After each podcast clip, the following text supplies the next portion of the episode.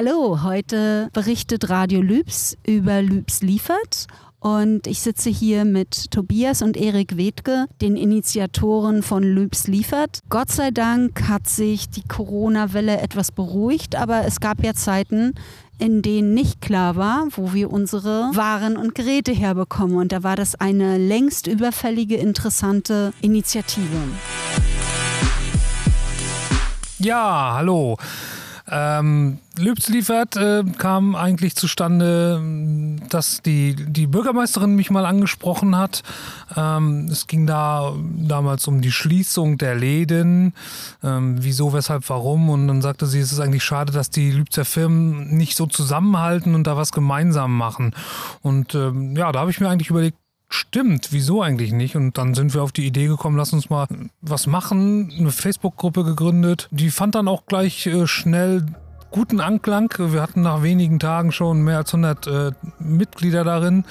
Momentan sind wir, glaube ich, bei 233 Mitgliedern. Und äh, Erik hat dann innerhalb von nicht mal zwei Tagen eine Internetseite gezaubert, ähm, die eigentlich ganz einfach gehalten ist, ähm, dass da Lieferdienste sich dort anbieten und Interessierte die Lieferdienste dann auch nutzen können. Und wie war es jetzt, eine Internetseite für die analoge Generation zu bauen? Die Seite an sich ist natürlich auch jetzt nicht an die ganzen Leute, die sowieso das Internet kaum benutzen, gerichtet, sondern vielleicht mehr an, an die, die sonst im Internet was gekauft hätten und dann im Internet auch sehen, ach Mensch, man kann sich auch was liefern lassen lokal. Ja, die anderen Zielgruppen quasi, die das Internet nicht so oft benutzen, wollten wir dann äh, in weiteren Schritten, jetzt zum Beispiel mit der Plakataktion, die wir jetzt schon äh, gestartet haben, erreichen, dass die dann da quasi auch aufmerksam drauf gemacht werden. Das heißt, heißt, das ist keine Plattform im klassischen Sinne wie eBay oder wie eine andere Regionalplattform, sondern es ist jetzt quasi erstmal sowas wie eine Kontaktseite im Internet. Also nach dem Motto, wer ist dabei? Und dann hast du doch Links drauf auf der Seite, ne? Es ist ja noch eine temporäre Seite, also es ist noch so ein Zwischenschritt, sag ich mal. Und momentan ist es wirklich so, dass man nur Telefonnummer und äh, Internetseite, E-Mail-Adresse und so von den ganzen Unternehmen sehen kann. Wir planen aber ähm, in Zukunft, dass es mehr zu so einem Kontaktportal äh, wird, dass Unternehmen auch Neuigkeiten über ihre Angebote und so dann veröffentlichen können und man als äh, Verbraucher, als Kunde dann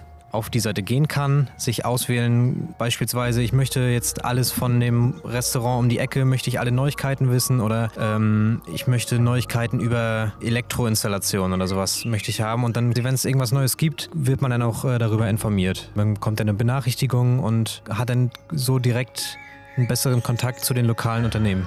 Was waren die Herausforderungen oder was ist die optische Idee hinter der Seite? Die baut sich ja sehr schön schnell auf, obwohl da eine coole Grafik ist. Hast du da irgendwelche Tricks? Kannst du irgendwas verraten? Ja, ähm, das, die schnelle Ladezeit habe ich vor allem dadurch gemacht, ich habe nichts benutzt, keine Vorlage, kein Content-Management-System heißt das, irgendwie wie WordPress oder so. Ist halt alles komplett, kom komplett selbst kreiert, genau. Da wird nichts im Hintergrund geladen, was man nicht wirklich wirklich dann braucht für die Seite. Und weil halt nur diese wichtigen Daten geladen werden und die Seite ja auch im Endeffekt relativ simpel ist, ist halt diese Ladezeit entstanden. Und das fand ich auch sehr wichtig. Das war für mich ein, ist immer ein wichtiger Teil für mich, weil halt zum Beispiel, wenn man jetzt auf dem Land unterwegs ist, in Passo oder so, wo halt einfach kein gutes Netz ist, dass man da trotzdem äh, die Inhalte der Seite erreichen kann. Wie, wie war denn Corona? Wie, wie stark hat das hier eingeschlagen? Hm, also eingeschlagen jetzt vom Krankheitsverlauf ja eigentlich gar nicht. Aber natürlich gab es ja auch Einschnitte. Wir mussten unser Geschäft schließen aufgrund Anordnungen von der Landesregierung. Und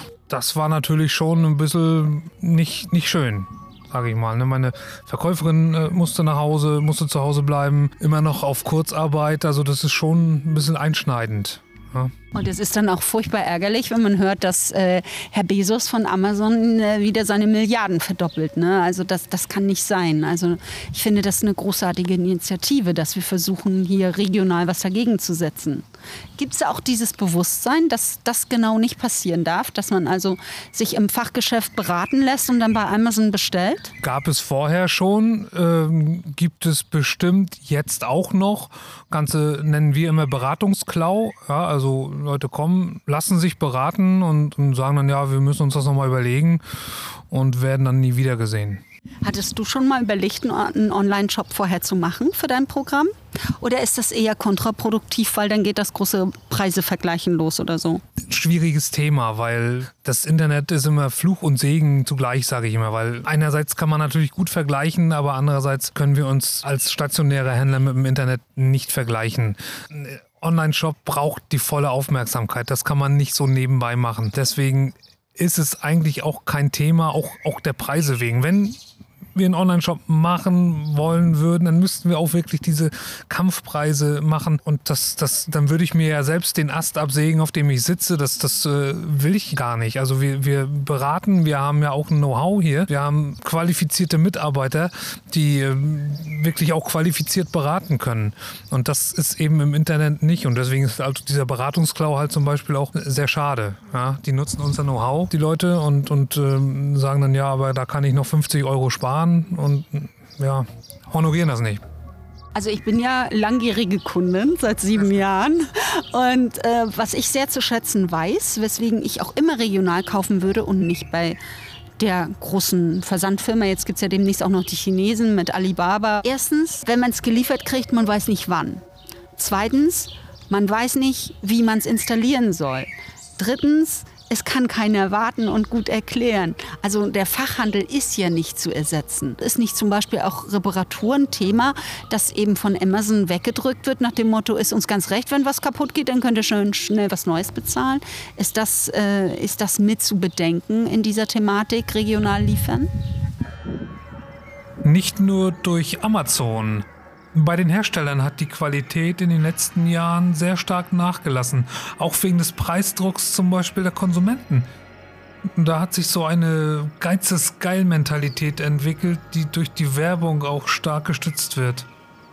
Die Hersteller reagieren dann auf den Preisdruck, indem sie in ihre Produkte Teile mit minderer Qualität verbauen, Dadurch sinkt dann der Preis, allerdings auch die Haltbarkeit. Ja, und dann geht zum Beispiel so eine Waschmaschine schon nach drei Jahren das erste Mal kaputt. Ich denke, durch diese Slogans wie wer teuer kauft, ist blöd und so weiter, weiß man Qualität oft nicht mehr zu schätzen. Ein Handy kostet schnell mal mehr als 1000 Euro, aber eine Waschmaschine darf nicht mehr als 400 kosten. Und das, obwohl der Verbraucher heute viel stärker auf äh, Dinge wie Umwelt, Nachhaltigkeit oder Verbrauch achtet aber diese Produkte müssen dann nach der relativ kurzen Lebensdauer auch aufwendig entsorgt werden. Daher wäre es sicher wünschenswert, wenn die Menschen aus der Umgebung dazu gebracht werden können, lokal zu kaufen, denn da werden sie gut beraten, bekommen auch den Service nach dem Kauf und wenn es mal nötig ist, dann auch den Reparaturservice. Ja, ich glaube schon, dass äh, den Online-Händlern wie Amazon das so recht ist, dass die Geräte nicht so haltbar sind. Was könnten die Schritte sein? Jetzt brauchen wir hier mal ein bisschen jugendliche Fantasie. Wie könnte Lübs liefert in fünf, 10 und 15 Jahren aussehen, Erik? Also der erste, der erste Schritt ist natürlich, dass ähm, die Unternehmen erstmal einen direkten Kommunikationskanal zu den ganzen Kunden und sowas haben. Das ist, glaube ich, erstmal der erste und auch ein wichtiger Schritt. Vor allem, weil jetzt auch ein Kommunikationsmittel, zum Beispiel die Zeitung oder so, das ist ja, kommt ja jetzt mit der Zeit immer mehr so in Hintergrund. Vielleicht äh, wäre es ja dann in Zukunft auch möglich, äh, irgendwie mit Videokonferenz oder so dann äh, quasi Beratungsgespräche zu führen, wodurch dann auch wieder ähm, das Fachwissen von den ganzen äh, Fachhändlern und so beim Kunden über das Internet dann ankommen. Wenn ihr jetzt ein Portal sozusagen eröffnet, was sind denn die nächsten Schritte? Also Online ist klar, jetzt gibt es die Plakataktion. Wie sehe ich die? Wie kann das unterstützt werden? Also erstmal kann natürlich jeder gerne so ein Plakat sich reinhängen und jeder kann natürlich auch mitmachen. Wir sind äh, momentan 18 Firmen, die sich da äh, präsentieren und das ist ja eigentlich viel zu wenig. Die Website ist momentan sehr, sehr einfach. Die Firmen brauchen nur ihre Daten eingeben und dann erscheinen die auf der Homepage. Die brauchen keinen Account erstellen, nichts sondern geben einfach ihre Daten an und dann erscheinen die auf der Homepage.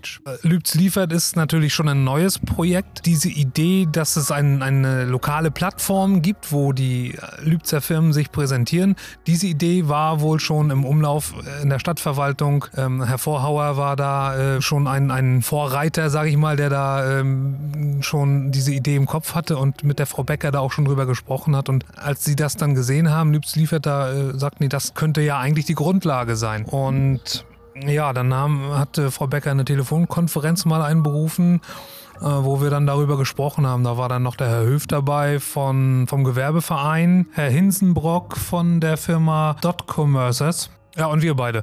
Und haben dann mal versucht zu, zu herauszufinden, wie kann man das machen, welche Möglichkeiten gibt es. Ähm, Voraussetzung ist natürlich auch erstmal, dass da möglichst alle, aber möglichst ganz, ganz viele Firmen aus Lübz da mitmachen. Und da äh, ist leider irgendwie das Feedback auch bei Lübz liefert noch nicht so groß. Da würde ich mir wünschen, dass da mehr passiert. Ein Angebot, das ich gerade entwickle, wird die Internetsprechstunde.